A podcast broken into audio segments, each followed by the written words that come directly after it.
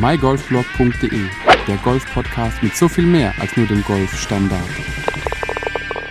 Hallo und herzlich willkommen zur neuen Ausgabe des mygolfblog.de Golf Podcasts. Heute habe ich ein kleines Trainingstool bei mir, das ich mir bei einem großen Versandhändler im Internet bestellt habe, da ich es einfach sehr faszinierend fand, hatte es auch schon mal bei, ich glaube, bei Golfstunde im Podcast gehört von den, von diesem Practice Tool und äh, dachte einfach, ja gut, für die paar Euros kann man es jetzt auf jeden Fall mal bestellen, kann es näher testen, um aber mal zu schauen, ob es wirklich das verspricht, was man darüber gehört hat. Es geht um die Flatball Golfs der Marke Isogolf, Itzogolf, Isogolf. Ich bin mir nicht sicher, wie man das ausspricht. Gesprochen, äh, geschrieben wird es IZZO. Und diese Firma kenne ich schon aus meiner Schottland-Zeit. Ich habe auch ein Golfbag von denen, was ich immer noch sehr, sehr gerne auch nutze, weil es sehr kompakt ist, sehr leicht und sehr einfach. Und daher kann ich sagen, es ist nicht so eine, so eine einfache Marke, die halt mal aufploppt und dann drei Wochen später wieder weg vom Markt ist. Also Isogolf oder Itzogolf ist auf jeden Fall eine Golfmarke, die auch schon längerfristig am Markt ist. Und ich denke, die Flatballs werden auch längerfristig im Markt Bestand haben. Aber was ist der Flatball nun genau? Der Flatball ist ein, ein kleiner ich sag mal, plattgedrückter Ball, so sieht's ein bisschen aus, hat auch Dimples, äh, sieht aus wie ein überdimensionierter Golfballmarker, ist ungefähr, sagen wir so 4, 5 Millimeter hoch, ist, ja, glaub, genauso groß von der Breite, vom Durchmesser her wie ein wirklicher Golfball und man hat eben wirklich diese kleine Scheibe mit ein paar eingeprägten Dimples, noch eine kleine Anleitung drauf und äh, ja, gibt's im Sechserpack, wie gesagt, bei einem großen Versandhändler für, ich habe glaube ich 8 Euro, 9 Euro rum bezahlt für die, für die sechs Flatballs und äh, musste sie einfach haben. Denn die Flatballs sind ein Golf Swing Training Aid, so steht es mal auf der Verpackung, mit dem man wirklich ähm, ja, seine, seinen Ballkontakt, sein Ballstriking verbessern soll. Denn aufgrund der, der Flachheit dieses Flatballs ist es so, wenn du normalerweise deine Bälle toppst, dann schwingst du einfach über den Flatball drüber, triffst ihn oben. Das heißt, der Flatball geht nicht in die Luft. Bist du jemand, der normalerweise zuerst in den Boden schlägt und dann an den Ball kommt, kann das beim normalen Golfball schon dafür sorgen, dass du immer noch einen Ballflug hinbekommst, der auch dann zu, ja, sagen wir mal, akzeptablen Ergebnissen führt. Beim Flatball ist es hier genauso, wenn du zuerst in den Boden kommst, bounst ja auch ein bisschen dein Eisen, dein Hybrid oder deine, deine Wedges oder wie auch immer vom Boden ab. Und äh, dann würdest du auch wiederum den Flatball nicht richtig treffen, du würdest über den Flatball drüber schlagen. Und so ist es eben ja, der Flatball so ausgelegt. Du musst den Flatball wirklich so treffen, dass du eben einen Ballbodenkontakt mit deinem Schläger hinbekommst und keinen, äh, keinen anderen Kontakt auf jeglicher Couleur. Und äh, ja, wenn du ihn dann richtig triffst, dann geht der Flatball erst in die Luft. Vielleicht so als kleines, äh, noch ein kleines Beispiel, es sieht aus wie so ein Mini-Puck. Das ist vielleicht so ein ganz gutes, ganz guter Beispiel, wenn man so einen Puck einfach schrumpft auf ein Zehntel seiner Größe in jeglicher äh, Richtung, dann hat man so einen Flatball. Da drücke ich eben einfach einen Golfball ziemlich platt oder schneid einfach in der Mitte äh, ja, eine 5 mm dicke Scheibe raus und dann hättest du den Flatball.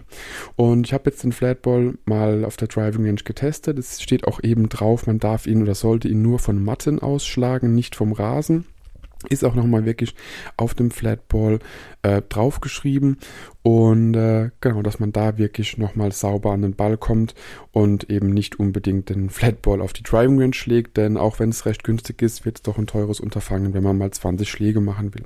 Auf jeden Fall meine Erfahrung mit dem Flatball ist tatsächlich so, wie es auf der Verpackung auch draufsteht, wenn man nicht richtig sauber an den Ball kommt, eben kein Ball-Boden-Kontakt generiert, sondern vielleicht ein Boden-Ball-Kontakt, dann fliegt der Flatball nicht. Dann hast du so einen, so einen kleinen ja, Eishockey-Puck-Schuss, der einfach nur ein paar Meter geradeaus rutscht, aber nicht wirklich in die Luft geht.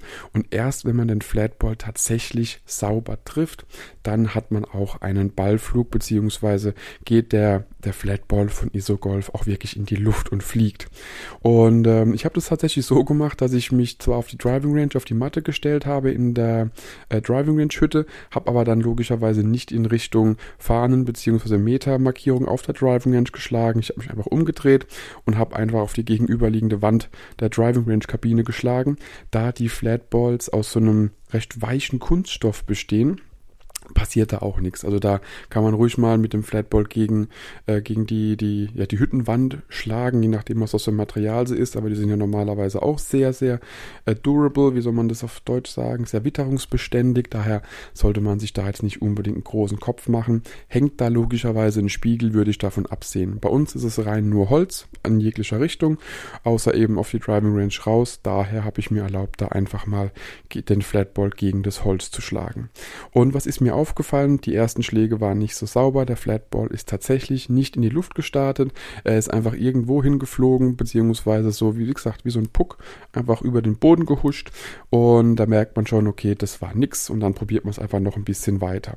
Ich habe aber extra drei Stück von den sechs Flatballs zu Hause gelassen, habe nur mit drei Stück auch wirklich gespielt, um auch mal zu sehen, wie der Unterschied ist zwischen Nigelnagel neuen Flatballs, was die, die Abnutzungserscheinungen angeht, und zu den äh, ein bisschen gespielteren Flatballs. Und da muss ich sagen, hätte ich mehr erwartet. Also die Flatballs, ich habe jetzt, glaube ich, mit denen, ähm, mit denen ich gespielt habe, sagen wir mal so 10, 15 Schläge jeweils drauf gemacht. Und man sieht definitiv große Abnutzungsspuren. Das Weiß dieses Flatballs ist äh, zu einem, ja, einem Gelb, Grau, äh, Braun ja, irgendwie diese Farbe geworden, aber kann es gar nicht so richtig beschreiben, sieht einfach nur dreckig aus und man sieht auch erste Abnutzungserscheinungen an den Rändern, was aber jetzt keinerlei große Auswirkungen hat. Du musst den Flatball immer noch sauber treffen, damit er in die Luft geht.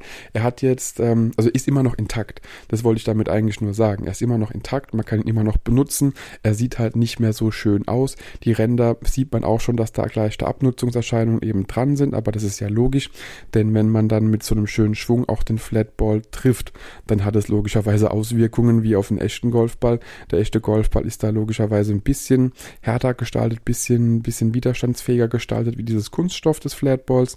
Aber per se ist es wirklich ein schönes Trainingsgerät, das du auch zu Hause von der Matte in dein Netz schlagen kannst, um einfach dein Ballstriking zu verbessern. Wie gesagt, der kostet, oder beziehungsweise dieser Sechserpack kostet nicht wirklich viel Geld, ein paar Euros, äh, muss ich wirklich sagen, waren gut investiert und äh, ist wirklich ein sehr, sehr lustiges Trainingsgerät, macht auch wirklich Spaß und man bekommt so ein bisschen eben auch nochmal gezeigt, ob man sauberer Ballstriker ist oder nicht. Und wenn man mit den Flatballs ein bisschen mehr geübt hat, glaube ich auch, dass man tatsächlich den einen oder anderen Fehler, den man vielleicht jahrelang gar nicht gesehen hatte, weil man da trotzdem gute Bälle geschlagen hat, damit auch nochmal erkennen kann und sein eigenes Spiel noch ein bisschen verbessern kann, wenn man eben regelmäßig mit den Flatballs trainiert. Ich verlinke dir auf jeden Fall die Flatballs nochmal in den Show Notes. Du ähm, kannst auf mygolfblog.de auch nochmal ein paar Fotos angucken, wie das Ganze aussieht. Und wer mich auf Instagram ein äh, bisschen verfolgt oder auch ein bisschen auf meinem Profil mal war, hat auch dem Letzt schon das erste kleine Video gesehen, wie sowas aussehen kann, wenn man den Flatball schlägt. Und äh, wie gesagt, ist auf jeden Fall eine, eine gute Investition, um sein Ballstriking nochmal direkt zu testen. Daher kann ich das nur empfehlen, es mal anzuschauen und dann wirst du auch sehen, ob es für dich was ist. Und da bin ich auf jeden Fall mal gespannt, was du dazu sagst, wenn du mit den Flatballs trainierst, ob du genauso äh, von der von der Haltbarkeit ein bisschen skeptisch bist, aber vom Ergebnis vielleicht dann einfach mal dieselbe Meinung hast wie ich oder auch eine komplett andere. Daher schreib mir gern deine Erfahrungen, geht tritt gerne in Kontakt mit mir, sag mir, was du von den Flatballs hältst und vielleicht gibt es auch noch das ein oder andere Trainingsgerät, was du mir empfehlen kannst. Da freue ich mich immer drauf und daher wünsche ich dir auf jeden Fall viel Spaß in der neuen Saison. Ich hoffe, du hast das Wetter genossen, die letzten Tage voller Sonne und darfst auch wieder golfen und dann würde ich sagen, bis zur nächsten Folge. Bis dahin und ciao, ciao. Wenn dir die Podcast-Folge gefallen hat, teile sie mit deinen Freunden, teile sie mit deinen Flightpartnern, gerne auch per Instagram, Twitter, Facebook oder per E-Mail. Gib mir dazu ein Feedback und bewerte die Podcast-Folge mit 5 Sternen, damit wir gemeinsam noch mehr Golfer erreichen. mygolfblog.de, der Golf-Podcast mit so viel mehr als nur dem Golfstandard.